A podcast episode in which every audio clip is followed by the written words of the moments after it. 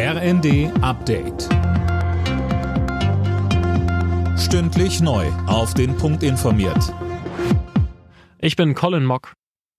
Kanzler Scholz will die Taurus-Abhöraffäre schnell aufklären lassen. Er spricht von einer sehr ernsten Angelegenheit.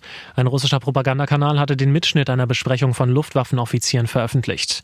Die tauschten sich über einen Taurus-Einsatz durch die Ukraine aus.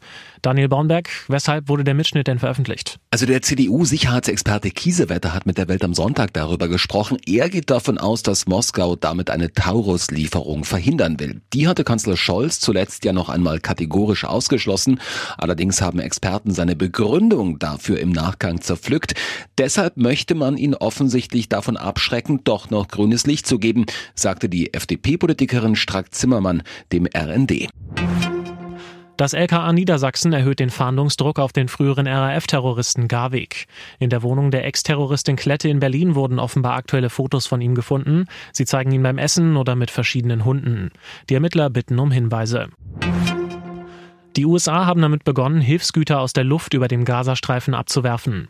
Uwe Schimonek mit den Einzelheiten. Drei Militärflugzeuge haben nach Angaben des US-Militärkommandos insgesamt 66 Pakete mit schweinefleischfreien Mahlzeiten abgeworfen.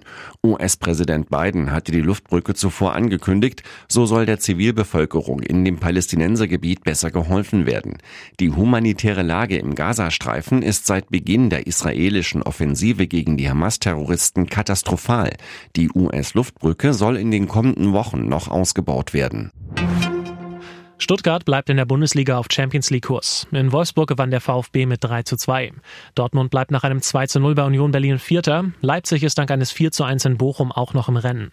Die weiteren Ergebnisse Mainz Mönchengladbach 1 zu 1, Heidenheim Frankfurt 1 zu 2 und Darmstadt Augsburg 0 zu 6. Alle Nachrichten auf rnd.de